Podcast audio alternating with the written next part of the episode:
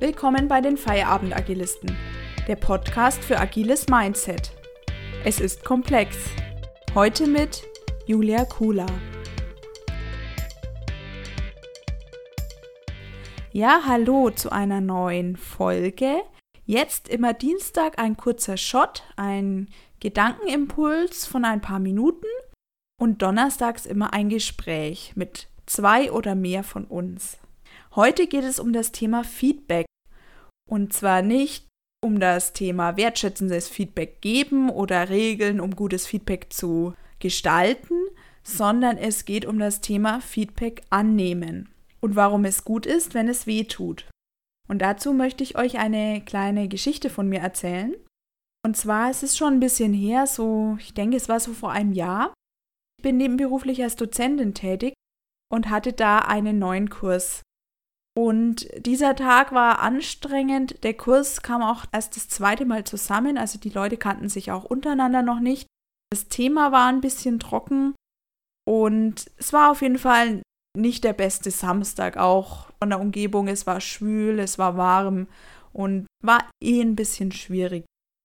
Prinzipiell sage ich immer in meinem Kurs, gebt mir bitte Feedback. Wenn ihr Fragen habt oder Anmerkungen, dann schreibt mir an meine E-Mail-Adresse oder gebt mir auch gerne direkt Feedback, denn nur so kann ich was ändern, wenn ihr mir auch Bescheid gibt. Soweit, so gut. Das ist mein Standardsatz. Bisher kam auch nicht so viel Feedback. Ab und zu mal so ein, können Sie lauter sprechen oder können wir mehr Aufgaben machen, aber prinzipiell hatten wir das immer direkt gelöst. So, jetzt würde ich sagen, ich bin ziemlich offen, habe ja auch wirklich um Feedback gebeten, und dann ist Folgendes passiert. Nach diesem schwülen, warmen, schwierigen Samstag habe ich eine E-Mail bekommen von einem Kursteilnehmer. Und die E-Mail ging sinngemäß so, ja, liebe Frau Kula, Sie hatten ja uns gebeten oder direkt aufgefordert, Feedback zu geben. Und bitte verstehen Sie es nicht falsch, ich mag Sie als Person sehr gerne und ich denke auch, Sie sind kompetent in dem Thema, das Sie da erzählen. Aber und dann hat er mir geschrieben, dass er nicht glücklich war mit dem Verlauf, dass er es langweilig fand, zu öde, dass der Schwerpunkt falsch war. Ich hatte am Anfang viel über die Prüfung erzählt, was zu beachten ist. Und er hat auf jeden Fall seine Unzufriedenheit geäußert. Ja, ouch hat mir ziemlich wehgetan. Ich habe dann echt überlegt. Also es war wirklich wertschätzendes Feedback, also nicht so ein, eine pauschale Aussage, es ist immer langweilig oder sie reden immer zu leise oder bla bla, sondern es war ein sehr wertschätzendes Feedback.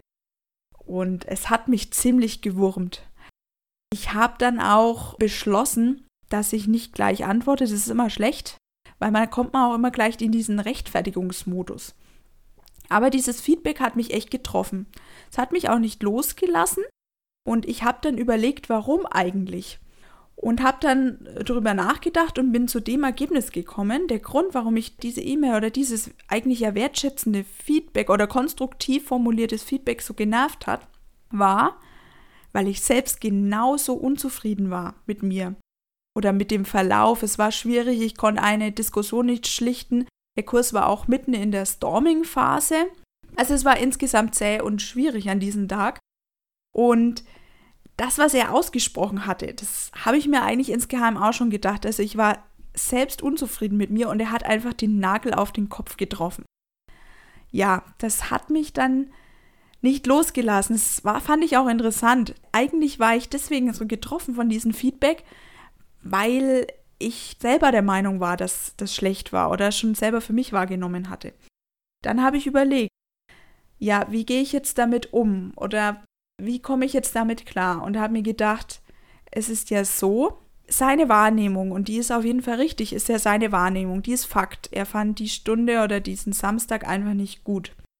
Selbst wenn er mir das Feedback nicht gegeben hätte, hätte es ja nicht nichts an dem Fakt geändert, das, was ihn gestört hat.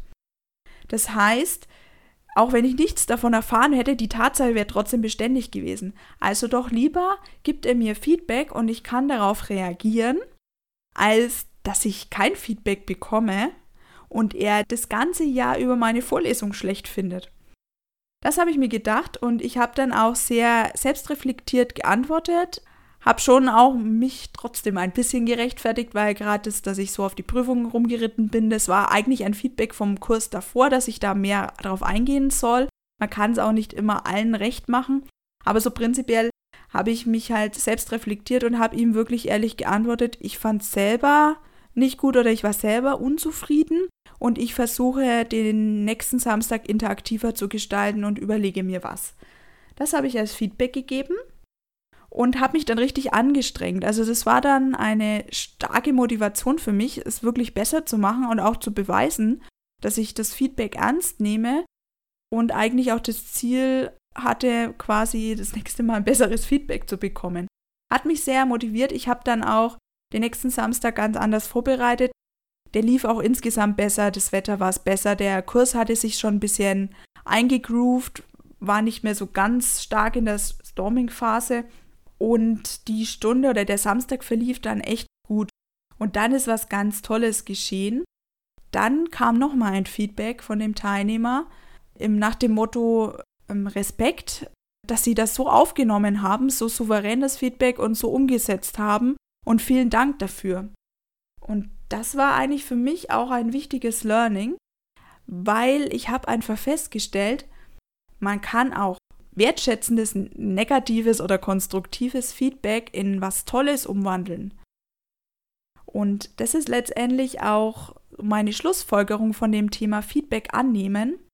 Wenn Feedback wehtut, also wertschätzendes Feedback, dann trifft es meistens den Nagel auf den Kopf. Und dann sollte man sich wirklich überlegen, Warum stört mich das Feedback so? Weil das ist meistens ein Faktor oder ein Hinweis darauf, dass man selbst mit sich unzufrieden ist und dass man gezwungen ist, sich mit sich selbst auseinanderzusetzen.